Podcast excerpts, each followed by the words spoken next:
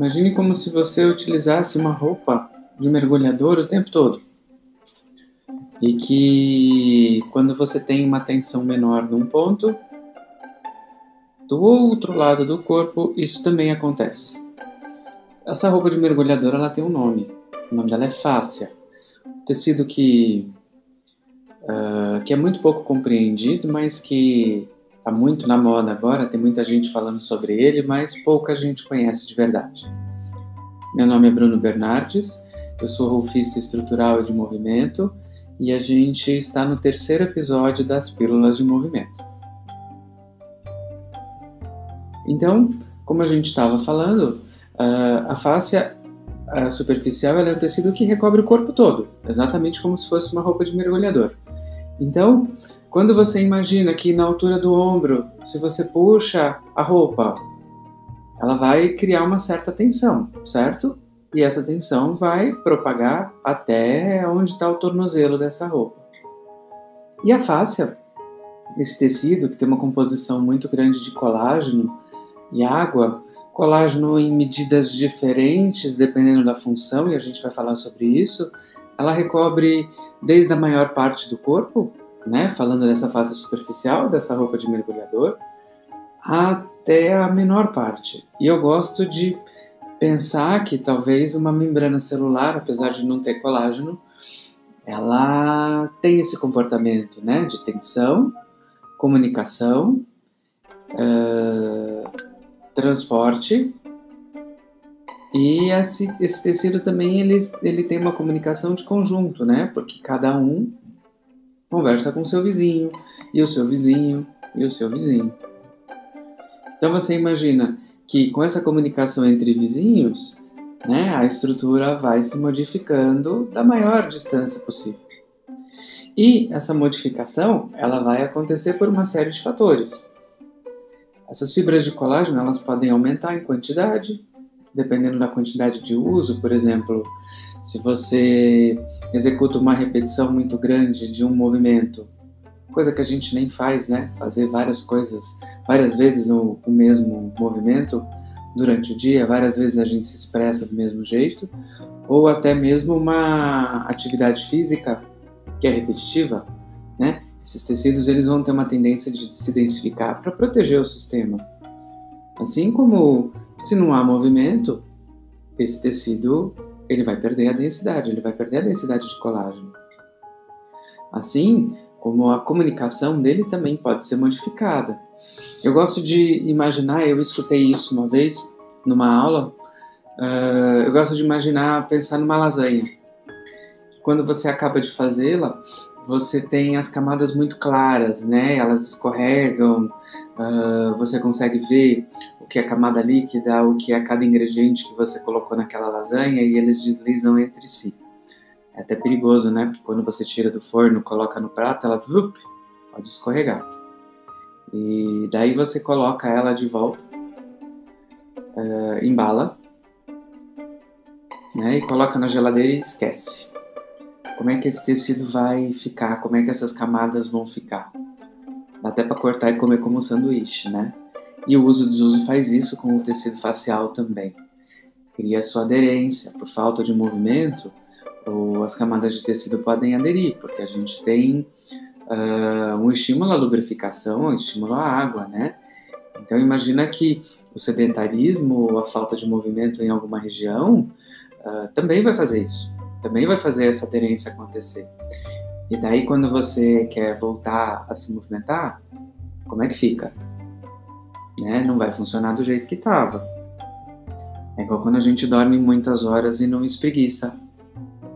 Né? Aquele tecido ficou lá, você ficou quietinho dormindo à noite. E daí você sai do horizontal e vai para a gravidade, vai ficar de pé. Você imagina que tem que ter, né, tem que soltar aquelas aderências. Tem um, um professor de anatomia que chama Gil Handley. É, ele coloca, coloca o vídeo que chama Fascia Fuzz e ele mostra exatamente como é que o tecido adere, como é que ele fica e o que, que acontece quando a gente espreguiça e acorda de manhã. Muito interessante. Então você tem a questão de quanto de movimento você aplica, a repetição desse movimento na, na densidade, você tem a quantidade de pressão aplicada, o que pode acontecer, por exemplo, uh, numa pressão exagerada, num toque, num tecido, porque a face ela não gosta de dor. Quando você exerce pressão de dor, ela tende a uma retração, ela tende a responder a essa, essa orientação de pressão. Quando você faz isso, a densidade das fibras pode aumentar, certo?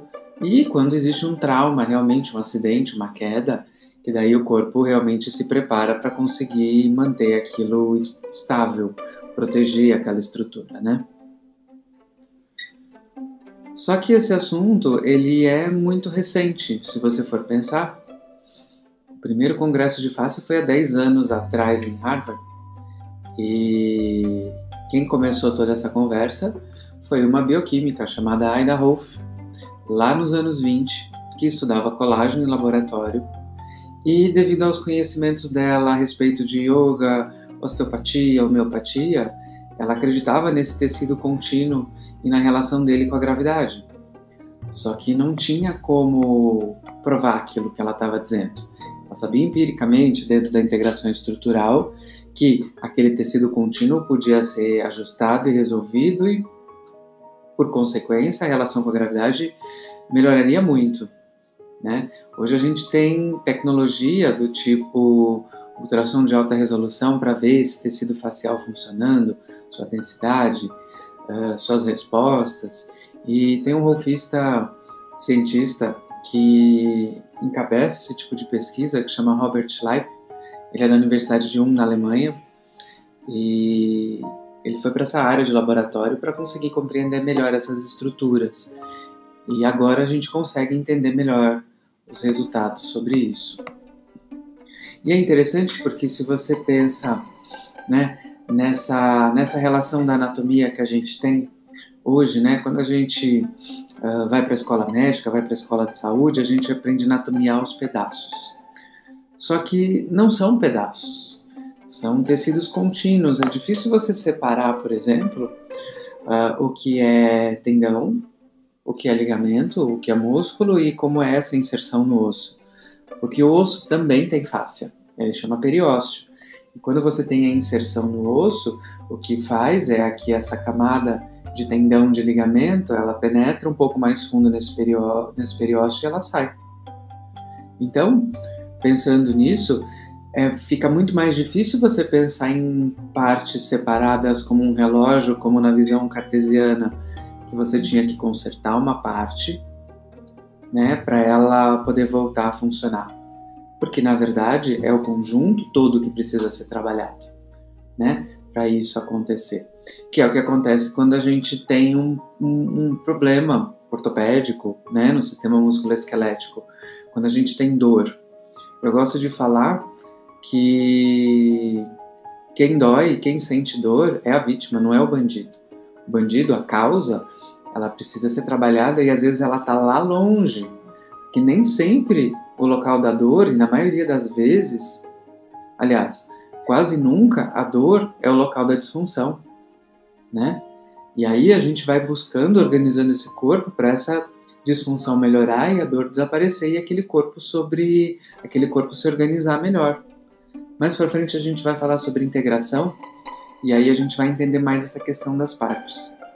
Mas voltando para anatomia, o corpo começou, as pessoas começaram a dissecar os corpos de uma forma mais longitudinal e perceber a continuidade dos tecidos. Esse anatomista Gil Hadley faz isso. O Tom Myers, os trilhos anatômicos, tem algumas imagens no livro dele sobre isso.